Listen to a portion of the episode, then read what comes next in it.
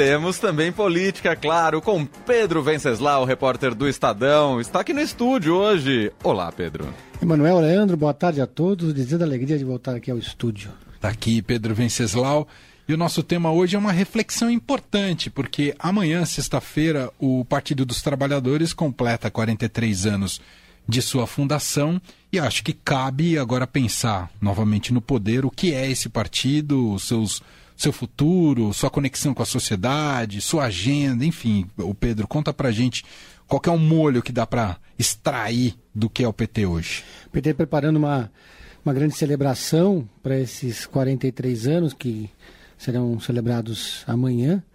E é o partido mais vitorioso da história política brasileira desde a redemocratização. Chega no seu quinto mandato com a, o objetivo de se reaproximar das suas bases originais, dos movimentos sociais, das ruas, porque houve uma, um afastamento do PT dessas bases, principalmente no governo Dilma Rousseff, no segundo governo Dilma Rousseff. Né? É, o PT sentiu muito isso quando houve o movimento pelo impeachment da Dilma, quando ele percebeu que não conseguia mais botar gente na rua e o, depois teve o Fora Temer, que também não entusiasmou ninguém. E os sindicatos, as entidades estudantis, os movimentos negros, LGBT, todos esses movimentos se ressentiam muito de, de diálogo com o governo Dilma, ficaram totalmente afastados do, do governo federal de Brasília no governo Temer e no governo Bolsonaro nem se fala. Então o Lula assumiu esse seu terceiro mandato disposto a trazer esse povo para perto. Então ele que recriou ali a Secretaria-Geral da Presidência, com, colocou ali um, uma liderança que é o Márcio Macedo, que é muito ligado aos, aos, movimentos sociais e decidiu que todos esses, esses líderes, essas lideranças, esses movimentos vão ter espaço no governo, vão, vai recriar o conselhão e o PT, enquanto partido, decidiu que vai colocar é, as suas lideranças também mais próximas das bases dos movimentos sociais para conseguir também deixar de ser um partido que se elege apenas porque ele é anti alguma coisa. Uhum, uhum. O PT ainda é muito menor que o Lula e sabe disso. E um dos debates que acontecem no, no partido hoje, fazer, eu estou fazendo um especial que deve sair no sábado, no Estadão, junto com o Wilson Tosta, que é lá do Rio de Janeiro. Então a gente conversou com bastante gente do PT, da velha guarda, da nova guarda e gente que saiu também.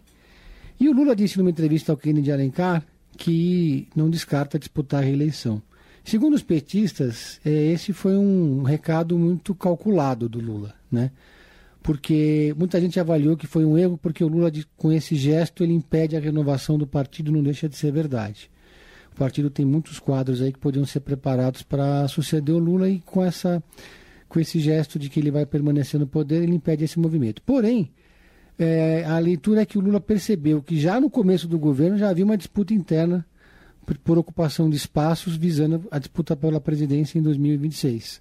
Já tinha gente querendo aparelhar, já tinha disputa dentro da máquina do, do partido, da máquina do governo, muita gente se dando cotovelada, então Lula colocou ali o pé na porta, até porque se ele não quiser ser o candidato, ele quer decidir quem vai ser o candidato. Então isso mostra muito que o PT ainda é o Lula. Como ele fez com a Dilma, né?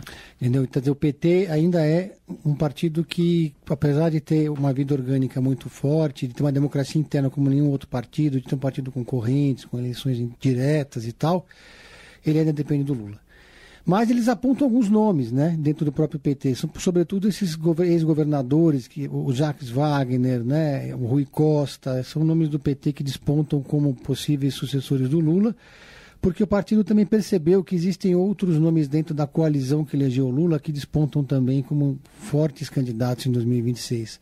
Marina Silva, Simone Tebet e Geraldo Alckmin. São três nomes que o PT tem no seu campo de apoio, mas que os petistas temem que se tornem maiores do que o nome do partido se não for o Lula. Né? Então esse é o desafio do PT aos 43 anos é, o PT ocupando muitos espaços no governo, talvez ocupando muito mais espaços do que ocupou nos outros governos do PT, sobretudo no governo Lula 1, é, pra, pra, porque o Lula quis também revigorar o partido depois desse período que ele enfrentou de governo Bolsonaro.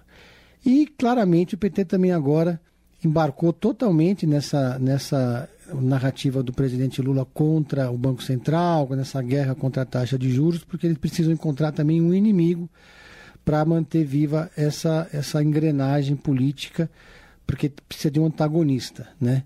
E o antagonista foi o Banco Central, como a gente já conversou em outros momentos. Então o PT está todo fechado nesse discurso contra o aumento da taxa de juros nesse momento e, e, se preparando também para as eleições municipais de 2024, porque o PT foi lavado, né? Foi, foi, Verdade. Sofreu foi uma pior mal, derrota né? na, da sua história nas últimas eleições municipais, perdeu todas as suas grandes prefeituras principais. E a estratégia agora é focar nas eleições nas cidades médias e grandes para retomar é, esses, essa base petista que é muito importante nas cidades para construir já uma, um projeto para daqui a três, quatro, daqui a quatro anos. É, e se alimenta essa alta expectativa, né? Só começo de governo, 9 de fevereiro, mas o que será, né? qual será a tônica dessa gestão petista, né? A política econômica tem gerado muitas controvérsias até aqui, muita gente preocupada, né, com os indicativos dados pelo Lula e pelo partido, pelas decisões tomadas também. Então, vamos aguardar. Acho que é cedo ainda para cravar qualquer tipo de coisa, mas a, a oportunidade está colocada e é uma expectativa também pelo que o país passou nos últimos quatro anos. Vamos ver se essa oportunidade será muito bem aproveitada, é, já que o país precisa disso. Tem uma certa contradição, porque o PT, de um lado, diz que precisa se reconectar com a classe média, é, precisa atrair parte dos eleitores do Bolsonaro é, para poder não depender de antagonismos para vencer. Mas, por outro lado, o partido eh, chega no seu quinto mandato mais à esquerda do que em todos os outros. Né? O primeiro mês do governo Lula foi, teve uma agenda muito mais à esquerda do que no primeiro governo Lula, por exemplo. O partido também é, se conectou muito com as pautas identitárias como nunca tinha feito antes, porque percebeu que existe uma força muito grande, essa agenda tem uma força muito grande, sobretudo Não entre tem a ver jovens. com o passado, porque a, É. esquerda, a esquerda do PT é do sindicalismo dos anos 80. Né? É, exato. Então, aí é uma agenda da pauta LGBT, negra, mulheres. Então, o PT. é, e tem um setor da esquerda que resiste muito a essa agenda, mas o PT está investindo muito nela também. E aí é isso. Então, eu- enquanto a oposição é, ainda busca, está totalmente perdida, com o seu principal líder no exílio, fugido nos Estados Unidos, é, é, a, a direita e a centro-direita ainda tentando encontrar um rumo para construir uma alternativa, porque quatro anos passam muito rápido, o PT já está preparando o seu terreno. Muito bem. Lula que viajou, acho que já saiu, né? Já, Está no já. avião, essa Tá está no em, avião, em voo. O Estados presidente Unidos. do Brasil nesse momento é o Geraldo Alckmin. Encontra um cara da geração dele, o Joe Biden, que tem chances de concorrer à eleição. Pode ser até um espelho aí para o Lula. Biden, além dos 80 anos, já buscando, Verdade. pode buscar aí mais um, um novo mandato nos Estados Unidos. Assim como o Bolsonaro tinha o espelho como espelho Trump, o Lula pode ter como espelho o Biden. O Biden que é muito mais de centro que o Lula, evidentemente. É. Eu vi um, um meme engraçado agora que era o, o, o Geraldo Alckmin no Palácio do Planalto mandando um, um- fazendo uma selfie mandando pro Dória. Onde eu, onde eu tô? Pedro, para fechar aquela dica, a dica de Pedro em série, por favor. Filmaço da Netflix, Norvik. Ah, é legal? É o filme de guerra. Eu, go, eu gosto desse filme de guerra porque. Mas É, eu é- vi o Nada de Novo no Front. Nada de lá. muito, muito, muito, muito, Muito bom. bom, É, aham. Dunkirk, Dun- Dunkirk também é muito bom. Parece com Dun- é um pouco parecido com esses dois. Aham. Ele não fica só no teatro de operações, não é aquele filme de guerra que só tem que mostra só batalha, mas não deixa a batalha ficar só de pano de fundo. Então é, é um filme que conta a história de uma cidade que tem o mesmo nome. Que resistiu que ao nazismo, Exatamente. foi? a É última, foi a primeira vitória do, primeira derrota do Hitler, na verdade. Olha, que E legal. era, é um porto onde escoava o minério que, que, que era usado para fabricar Aham, as armas. E aí teve toda uma resistência lá naquela, naquele lugar. Então é, é, um, é uma das melhores alternativas de filme na Netflix para quem não está com paciência de maratona Pra de série. série, quer assistir um bom filme de guerra. É esse aí, Norvik. Excelente. Pedro Venceslau volta com a gente na semana que vem, na terça-feira, e está sempre na programação com o Pedro em série. Um abraço, Pedro. Valeu, um abraço a Valeu. todos.